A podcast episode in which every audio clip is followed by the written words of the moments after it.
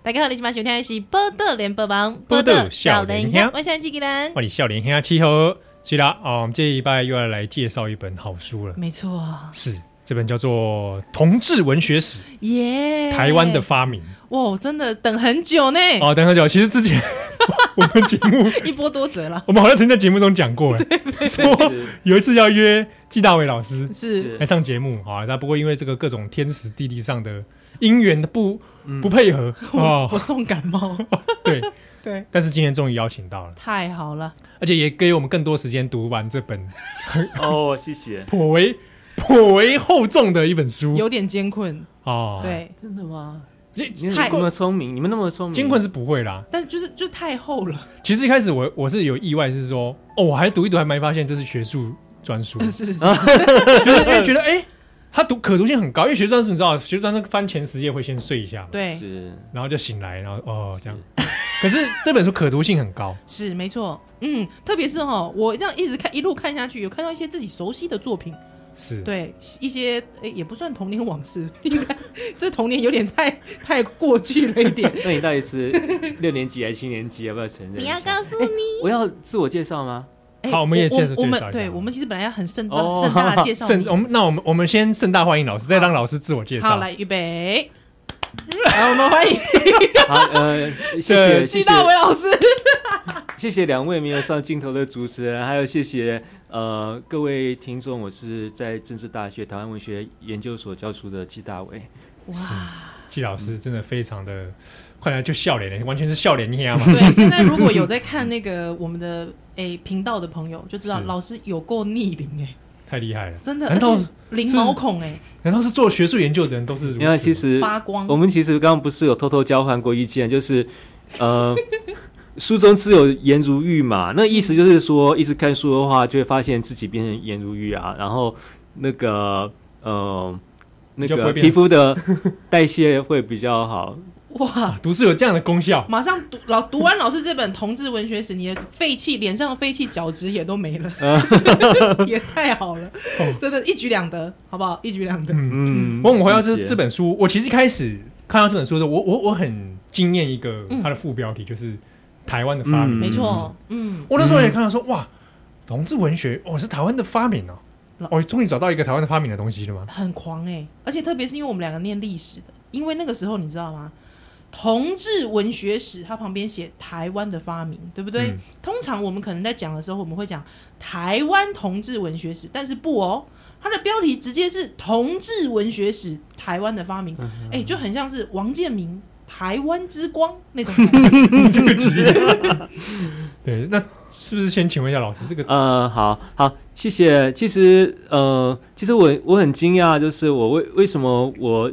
我以为这只是一个小小的动作，就是在标题上做一个小小调整。可是，的确，国内外很多朋友都会问我为什么要这样取标题，惊讶的也应该高兴。那我首先讲一点啊，就是反正两位主持人都是学历史出身嘛，我们知道历史上有很多的仇恨啊，有有仇报仇的感觉。那我在写的是，我在我在整理这本书的时候呢，我就发现呢，其实台湾。呃，很习惯把台湾的同志文学要强调是台湾同志文学，可是就是在这个领域摸摸来摸去，几年之后发现有点怪，就像是台湾，请问大家去夜市吃饭的吃东西的时候会说我要去吃台湾夜市吗？诶，不会啊。然后你们去吃小吃的时候会说。要不要来吃台湾小吃？哎，不会啊！这个意思是什么呢？就是说呢，你当你加上一个台湾的时候呢，你实际上是把它当做外国来看待。就是说，我们就是因为太不熟悉自己的同志文学，所以我们要常常讲说，我们一碰到同志文学就要说，嗯，我们要谈的是同志文学，还是外国的同志文学，还是中国的？那我觉得干脆，我们其实在谈的就是自己。自己的本土的，那那就我就要把台湾这两个字拿掉。同样的道理，这并不是不爱台湾，而是是我们可以想想看哦，在美国，美国如果上文学课的话，当然是美国文学课啊。可是不用讲是美国的文学，在日本研究历史，当然是日本的历史啊，不用强调他们在研究日本历史。可是我觉得台湾呢，因为大家都处于一种混沌状态，然后呢，我们如果要谈在台湾要谈哲学的话。呃，读者民众就会问：我们到底是要谈中国的哲学、西洋的哲学，还是台湾的哲学呢？嗯，因为大家不大相信台湾自己会有自己的东西。那我想，既然的话，其实就是把，我是希望借着把台湾这个名字去掉，去强调，其实台湾同志文学本来就是我们的同志文学。那台湾这个词是可以去掉的。但是呢，同时我要做一件事，就是说，嗯、呃。台湾就是我们要不要在我们的文化商品、文化产品、知识生产上，呃，谈论台湾呢？我觉得可以放在副标题来处理。就是我的确是要谈台湾，但是我不要照在前面。就是我们是在我们看到蔡英文也不会说他是台湾总统啊。嗯，台湾总统好，不不会，对啊，就会叫他总统啊，对啊，对啊，对啊，或者说，对啊，就是这样。那因为这样的关系，所以，嗯、呃，我把它放在副标题来看待，就是那，所以我很早就在想，就是，呃，我要把台湾同志文学史叫成同志文学史冒号台湾怎么样？那后来其实我是看，因为两位都学历史，我是看历史学家。一位有名的英文英英国历史学家，他提出，就是其实所有的 tradition 都是 invention，所有的传统都是被发明出来的。嗯、那我觉得这个其实就，呃，那我就我就顺着他的意思把，把呃副标题叫做台湾的发明。可是呢，可是在这边其实刚好有一个。那个不同的语境的落差，因为在英文里面呢，invention 不是特别了不起的事，嗯、可是，一翻译到中文呢，大家觉得发明好像就是很厉害耶，啊、全球独创这样，真的，对对。可是呢，嗯、呃，因为我这样讲会不会有人想要睡觉？不会，不会，不会。好，那我要讲一件事，就是说，实际上我我也是要说呢，其实我要谈的这个文学史，它是一个台湾的传统，这是一个台湾的文化传统。那可是既然文化传统它也是一种发明，所以我把它叫做。呃，那个台湾的发明，可是如果大家觉得有点刺耳的话，还是可以回到文化传统。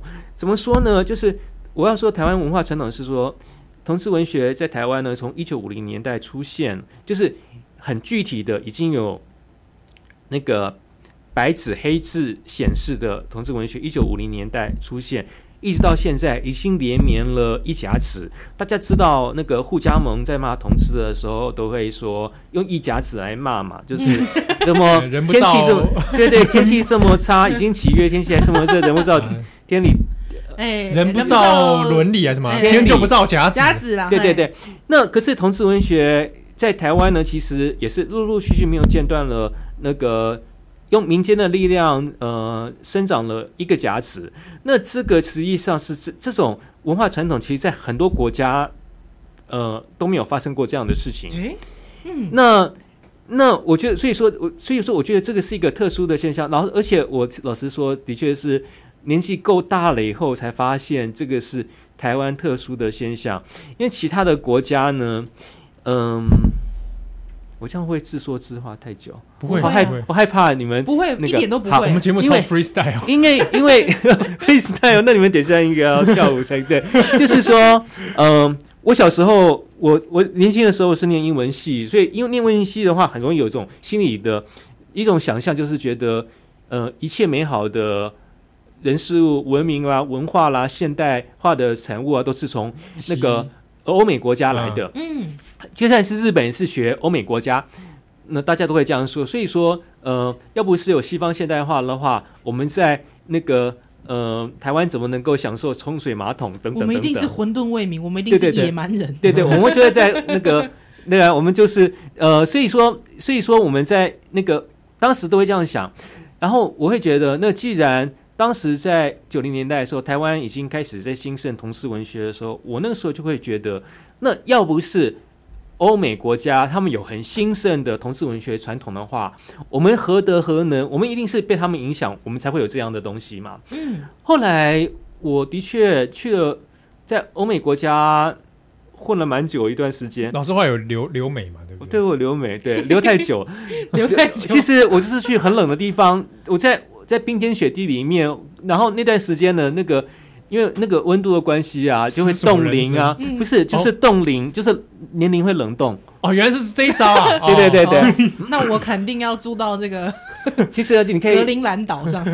对对对，你就像那那个呃，那你就像像什么啊？叫做叫做那个那个不是有什么《冰雪奇缘》哦，冰雪 OK 可以。OK，那我还发现说，其实呢，那个都是其实台湾的那个会有一个呃，会有呃。通行几十年的同志文学的传统，根本是台湾自己的土生土长的东西。因为欧美并没有这样，嗯，欧美他们不会，他们并没有这样的传统，这是我们幻想出来的。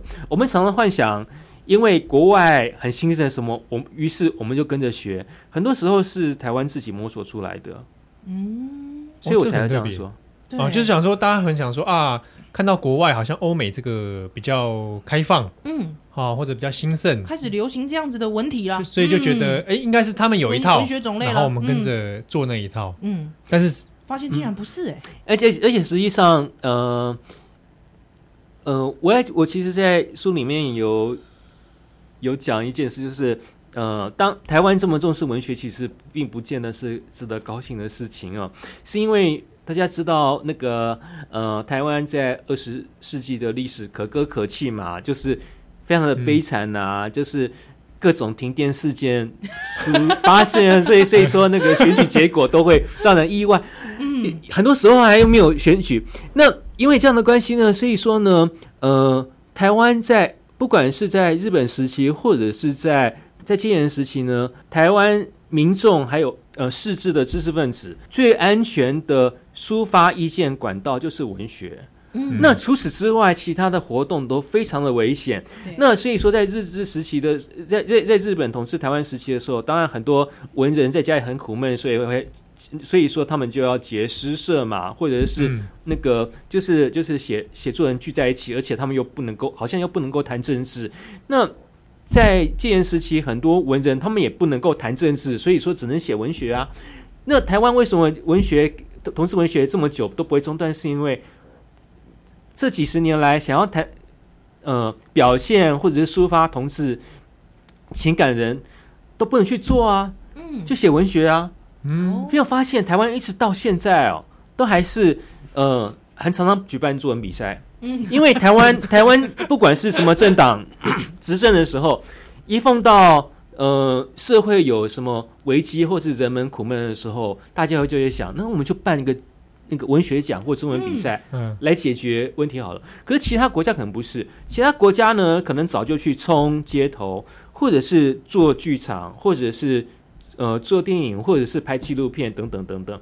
那我们会发，因为我比你们老很多，我发现呢，其实是呃，应该是解严后要蛮久一段时间以后。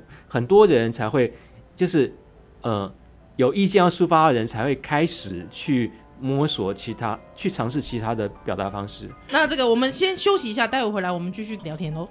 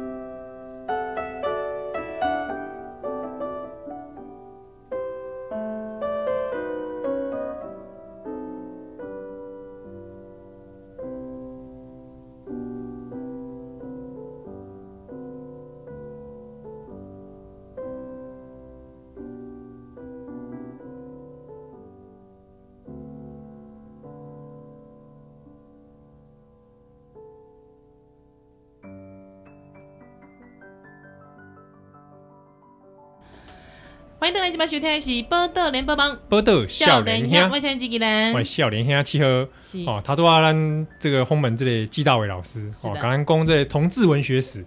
其实我之前有时候会遇到一些人会问说啊，你讲到历史，想说啊，您那是有几年叫什么历史？对对对，到底到底喜欢经常经常被挑战呢？对对对啊，什么文学史啊？你讲几本来听听，结果。全部都跟我说，呃，白先勇烈子这样。那其实或者是说，老实说，我写这本书的是这种来来这个节目啊，或者看到两位，我其实是有一些激动哦。就是我曾经是那种想觉得，哎，在这边讲会会太掏心掏肺。我曾经是那种觉得鬼岛很烂。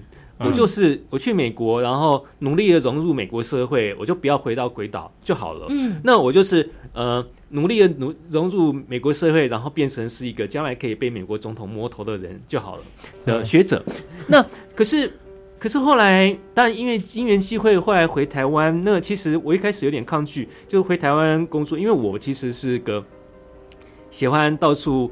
到处漂泊吗？就是不大没有没有那么想要回台湾。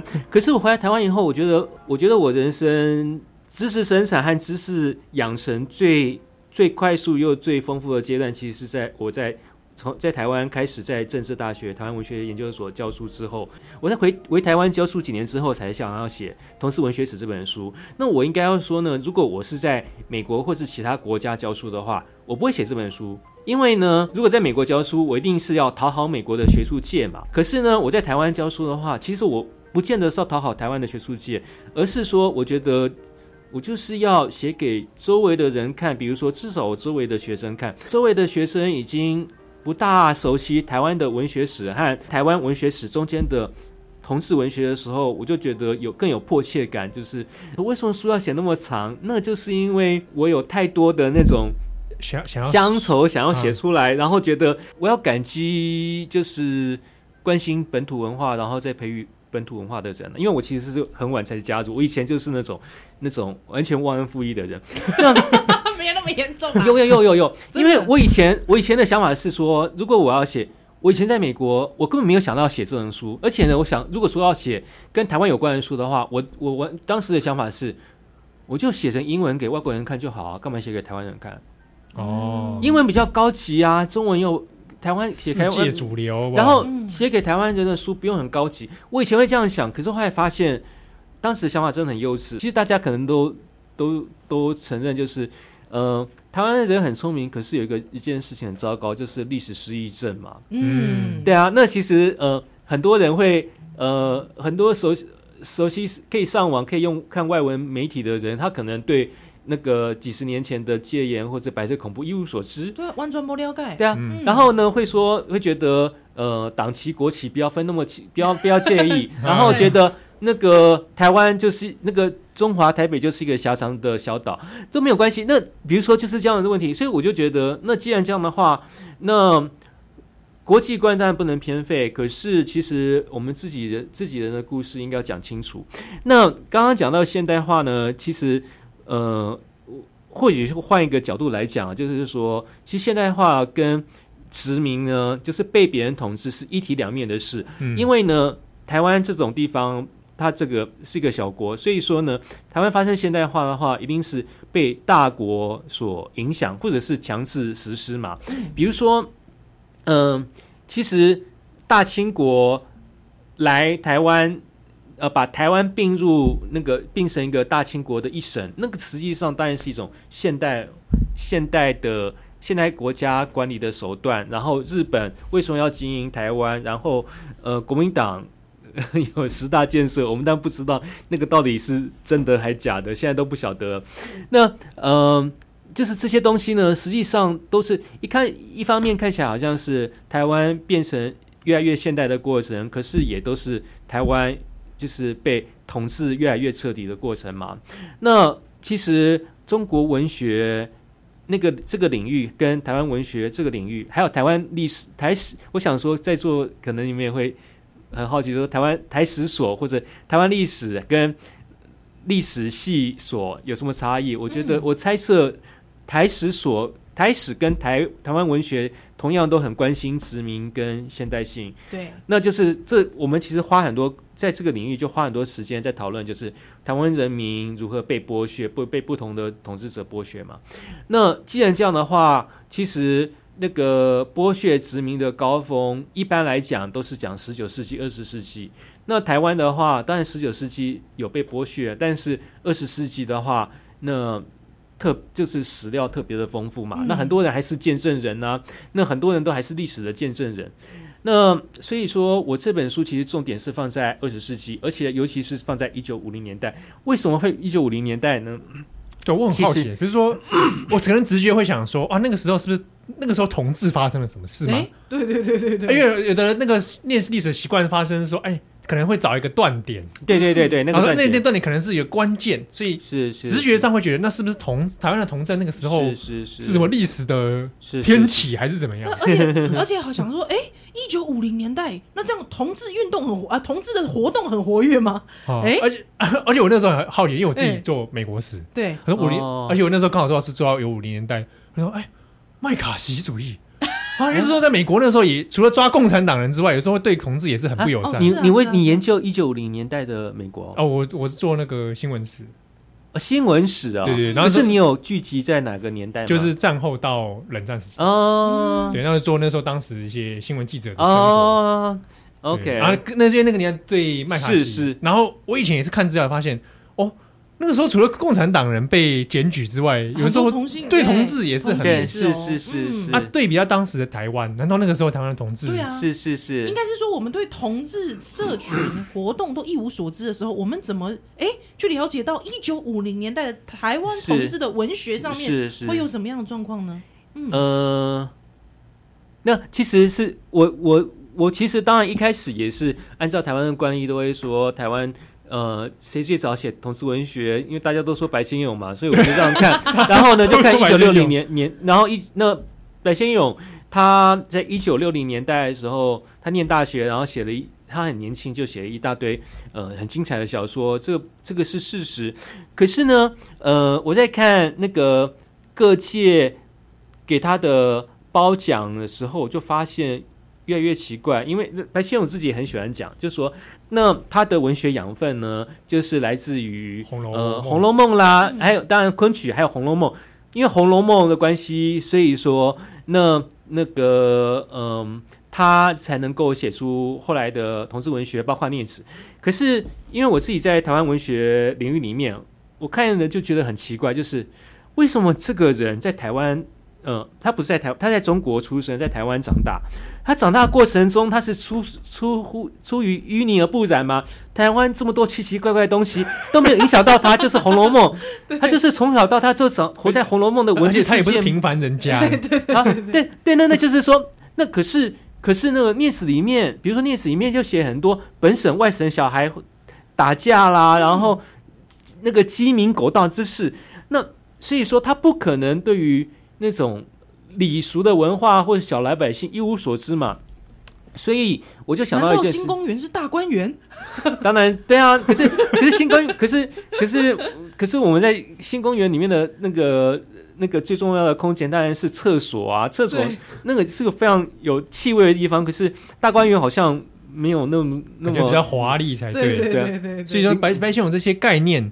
不可能是凭空自己想象。对啊，对，就所以所以说我会发现呢，白先勇大家在讲白先勇多棒的时候，他自己然后在讲他文学传承的时候，大家都自动忽略了他在台台湾成长的经验。嗯，那我后来就我就我就很好奇，就是哎，白先勇一九六零年代写出这个东西，那一九五零年代呢，他在干嘛？我就去看一九那，但是一九五零年，那就是他我在想说，他到底他。小时候他经历过什么东西？为什么会变成后来这样？后来发现一九五零年的报的报纸其实非常容易。我其实非常幸运，就是一看那个一九五零年代报纸，就发现一九五零年代的报纸实在太惊人。一九四零年代的报纸呢，其实基本上那个时候，嗯、我们知道，一九四零年代的时候，那个国民党很衰嘛，所以说那个时候 其实是有日文报纸，可是中文报纸是还还没有起来。然后呢，那个一九五零年代开始呢，就是很多大报起来，那其实都是那个那个蒋家他们的人马，比如说《联合报》《中国时报》，我会发现呢，就是那个国民党一代台湾执政之后，那一方面呢，让中文报纸取代日文报纸，而且还同时带入一个东西，我觉得非常惊讶，那就是台湾的报纸开始大量出现同性恋新闻，而且呢，新闻上面就写“同性恋”这三个字哦。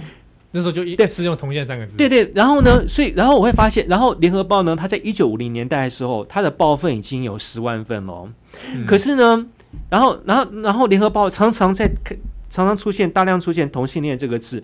那我就觉，我后来就会想到一件事，就是我已经我看了那么多的一九五零年代报纸之后，我就想到，我就是发现，嗯、呃，那个白先勇他的同性恋。他 他对同性恋的认知是什么启蒙的，已经不重要了。为什么呢？因为台湾至少有成千上万的人，他们已经借着报纸，只常常看到同性恋这三个字。嗯哦，就算是白先勇自己没有被启蒙，好，就算他自己是看《红楼梦》长大好了，完全没有被别人污染，可是他周围的一大堆，就是一大堆那个市市民啊，民众，就是台湾的。对啊，读那个看得懂字的人越来越多，然后看得懂字的人，他们看报纸的时候就会看到同性恋呢、啊。为什么会这样呢？就是为什么台湾的会这么热衷于那个报道同性恋？其实我们也要看，就是大家也都知道，就是很多历史翻出来以后，我们就知道，其实一九五零年代，呃，统治台湾的那个政权虽然虽然是姓蒋是国民党，可实际上。真正的底子是美国啊，当时其实当然美美国其实是借着呃控制国民党政府来稳定那个台海情势，因为呃因为这个算是。台湾算是岛链嘛？对对对，就是冷战阵营里面中的一一环。不，因为在那个韩战之后呢，呃，大家都知道美国派第七舰队来台来台湾海峡，所以说台湾就变成一个美军的重镇。在这个时候，我们看到的，我们看到的中文五零年代的报纸呢，我们虽然是看中文报纸，可是它里面它里面的意识形态是美国的意识形态。因为美国一九五零年代呢，他们在就是像刚刚。那个呃，七号讲到的就是麦卡锡主义。美国在五零年代的时候非常恐惧同性恋，所以他们是把用同用那个猎巫猎猎杀巫婆的精神在来那个扫荡同性恋。嗯，同样的精神在完全复制在台湾当时一一九五零年代的报纸啊，在联合报、中国时报都可以看得出来。那我就觉得其实很有趣，就是说。台湾那个时候为什么要那么在乎同性恋？除了要不是美国很在乎，台湾为什么要这么在乎？所以我们会发现，那他的报纸很怪啊，就是那个主要版面，呃，要不是党国要闻啊，就是那个蒋家他们谁跑来跑去，好这样的新闻之外呢，就是美国外电，嗯，然后美国外电呢三不五时就报道说。美国哪里查获有同性恋聚集？嗯英国哪里有同性恋需要矫正？而且呢，打开副刊呢也很妙，就是说，嗯，五零年代副刊呢，我们也不要讲说台湾的人，台湾民众一直到一九六零年代才读到同性恋文学，因为那不可能。因为呢，嗯，台湾一九六零年代读白先勇小说的人会有多少人呢？顶多几千人吧。可是呢，可几千人可能都很夸张，那个时候可能没那么多人在读白先勇。可是呢，当时的联合报副刊已经在看待刊载同性恋文学了。一九五零年代，诶，就已经有了文学。对啊，诶，好，而且我好这我在这边其实会碰到一个争议点，就是很多人会觉得台湾人自己写的文学作品才叫台湾文学。呃，但是这边其实碰到一个问题哦，我要讲的呢，其实一九五零年代。在联合报上面可以看到联合报副刊哦，而且当时的主编是谁呢？是台湾报业史新闻史上最有名的主副刊主编之一林海音。林海音呢，他登了一个 lesbian 的长篇小说，一九五零年代，然后非常色，它是一个色情小说。可是呢，嗯、呃，那个其实他那个其实是一个那个 propaganda 是一个文宣工具，但是很色，是在抨击同性恋的小说。同时还登了聂华苓翻译的东西。聂华苓当然是非常大咖的人物哦。聂华苓他翻译的那个一部很有名的同志文学名著，就是《浅悲怀》啊，就是骆以军跟邱妙金很爱的《浅悲怀》。嗯，然后里面报《联合报》已经当时副刊已经明显，那就是同同同性恋相关的作品啊。嗯嗯嗯，所以说在那个时候，其实一般的市民应该都看报纸的，就已经开始在接触这些作品了嘛。是，那当然有人会说，我我我，当然我这样的讲法可能会有些人会觉得不以为然，就是因为那些文学作品呢是外国人写的，不是台湾人写的，所以就跟台湾文学无关。可是我想要讲一件事，就是说，嗯、呃。文学的历史到底是从哪里开始算？我们是不是要等到台湾本土作家开始写了，嗯，民众才开始有了文学的认知？还是说民众在看翻译文学的时候就已经开始有了，开始知道这些奇奇怪怪的事？哎、欸，真的，因为有时候看一些其他然后写什么什么中国文学之类，他会先从。哦，某某作家诞生了，然后某某作家写哪一年写了什么了？其实 就好像这样串起来变成文学史。其实，其实我我会有换一个角度来讲，就是说，好，台湾的那个台湾民众呢，是什么时候开始有民主意识？是不是台湾已经开始有了民主的制度之后，台湾人才开始知道说，哦，这那个政府领导人开始实行民主，我们才知道哦，原来是民主是这么好，还是说？台湾人早就在看观察世界各国动态，早就很很很跃跃欲试了。对，你现在流口水的时候，所以才开。我们我我有点想说，其实我们不太可能是因为台湾已经有大有为的人在领导民主了，所以说民众才开始知道民主是什么。那同样的，对于同志文学的认知，是不是也是这样呢？就是是不是其实台湾民众早就知道外国有了？后来自己才生出来，我们不大可能说是因为台湾的已经有台湾作家写了，民众才开始知道。嗯、是，所以哦，我我觉得我们待会我们广告之后，我们再继续跟老师聊一下，到底台湾的同志文学史可能在一九五零代之后，哎，是什么样的样貌出现呢？嗯、好不好？我们待会回来喽。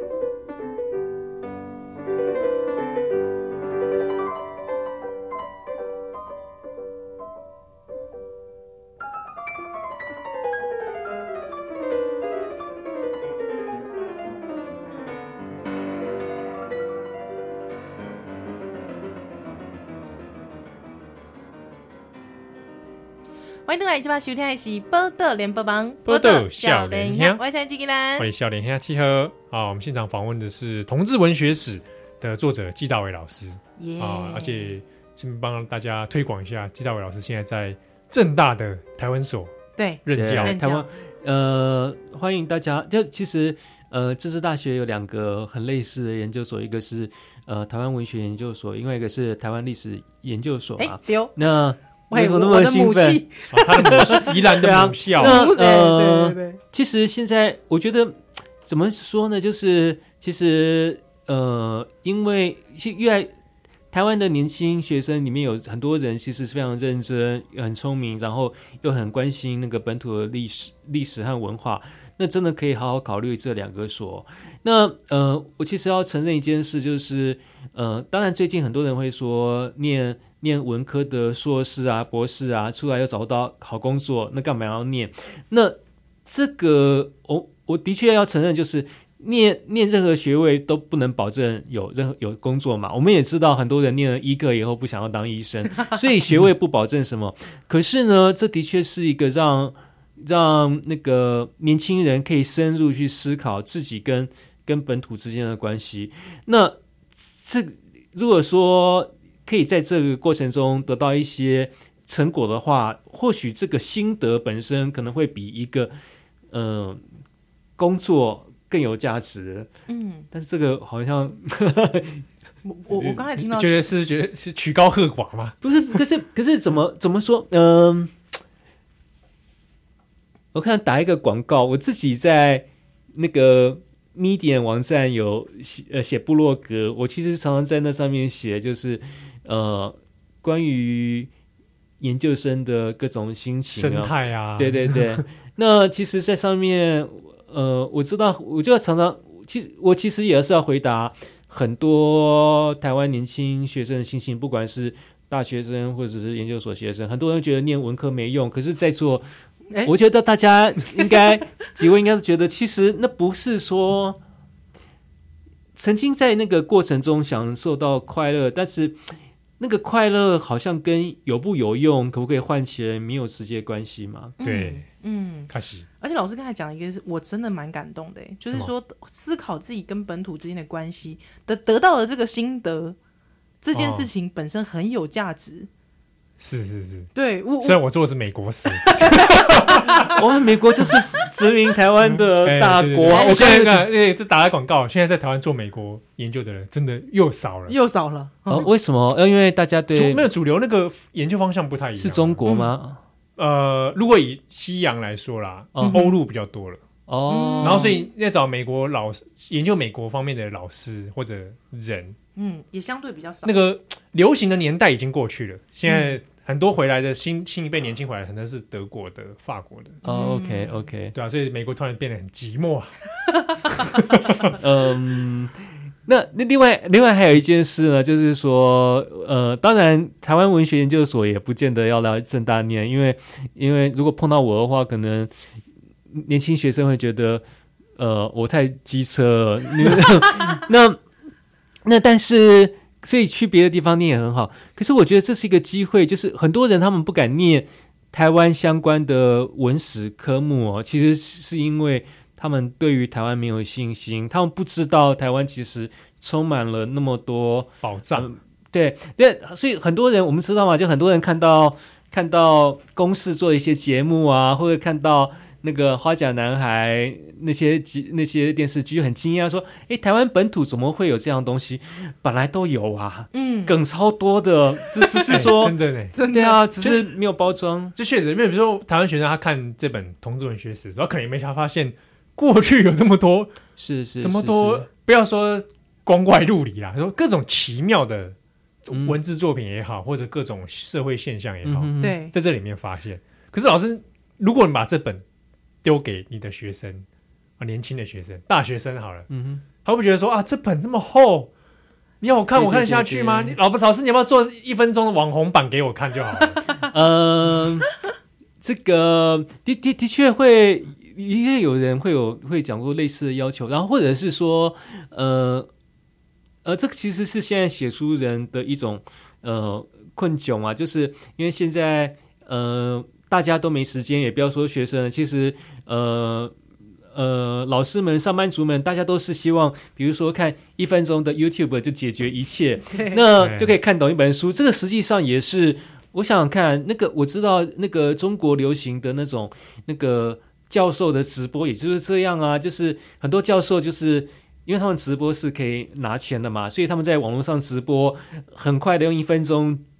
讲完一本书的心得，其实是可以赚很多钱，但是，呃，嗯、呃，我们，呃，这这个这个让那个可以可以玩新媒体的年轻人玩，呃，我觉得有些故事哦，比如说台湾，像那个，呃，我的书里面其实花了非常多的篇幅在讲戒严时期的故事哦，那那些故事是不是可以在网络直播很快讲完？我不大知道，嗯、呃。那我倒会觉得说，那个时候，嗯，这样讲好了。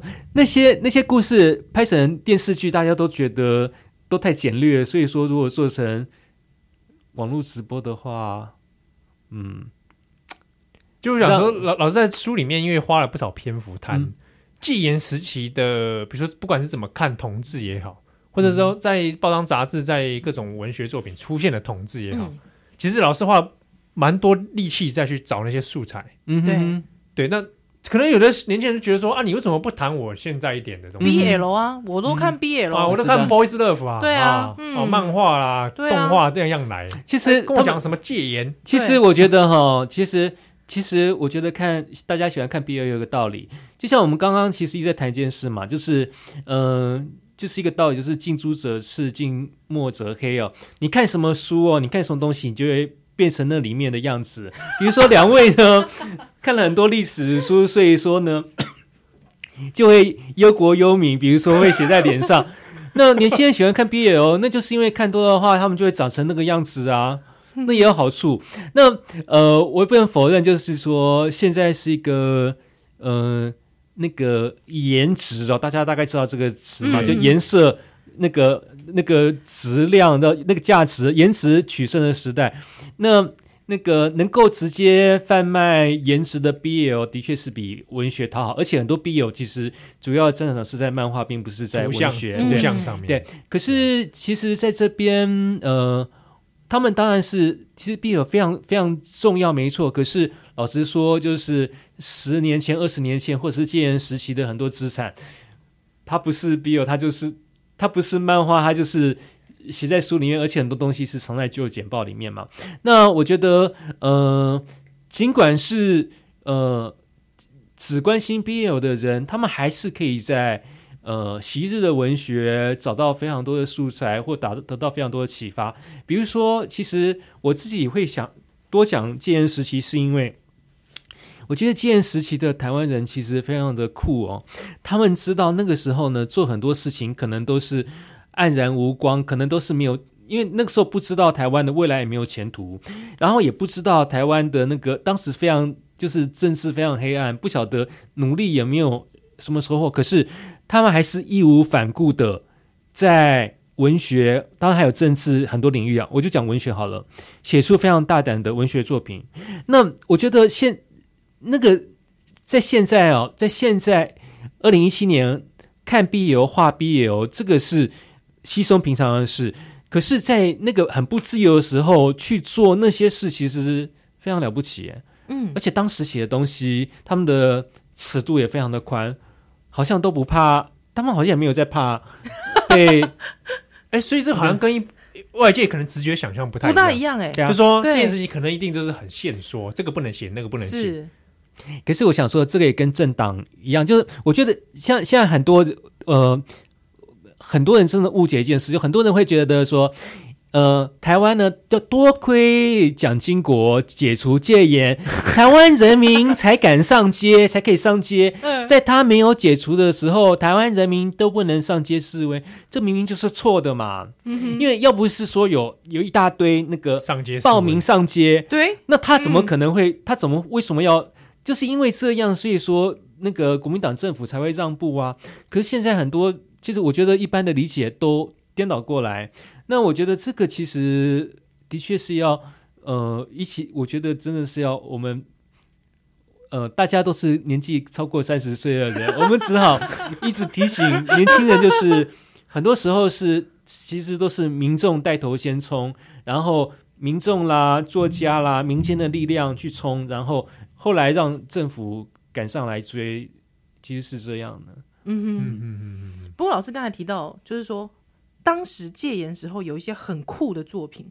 对，老师你你自己那时候你在挖掘资料的时候，你有发现一个你觉得太酷了吧？你有没有印象很深刻的？哦，这样这样讲哈，我讲酷呢，其实其实有些酷呢，其实是有点悲哀哦。这样讲好了，就是当时其实有蛮多作品呢，他们是在写嗯。呃那个，我讲小说好，当时很多小说其实是在写，呃，很多人发现自己有那个呃那个同志倾向之后呢，不断要否定自己，要扭曲自己，要校正自己的那种那种绝望哦。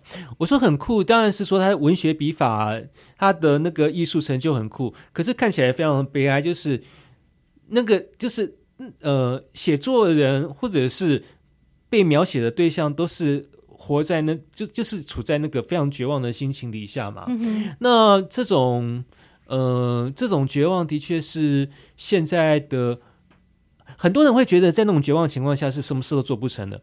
可是这些作留下来作品会让人家看到说，其实那个时候还是呃，这些绝望并没有，反而激发了更多的创造力啊。嗯嗯哼，那个绝望当中开出了一朵花。比这样，比如说哈，那个很多种花，比如说呃，有非常多故事，就是呃，那个。就是大家知道掰弯就是把人变成同性恋，那个掰直就是把同性恋给掰回来。对，当时其实有非常多作品是在讲那个那个同志如何把自己掰直，嗯、而且还要去掰直别人啊。哦，那其实是非常悲哀的事情。就是说，然后呢，那个嗯、呃，那个然后那段时期，那个当然有非常多故事呢，其实不见得是欲望的大爆发，而是非常的禁欲，然后扭曲人性。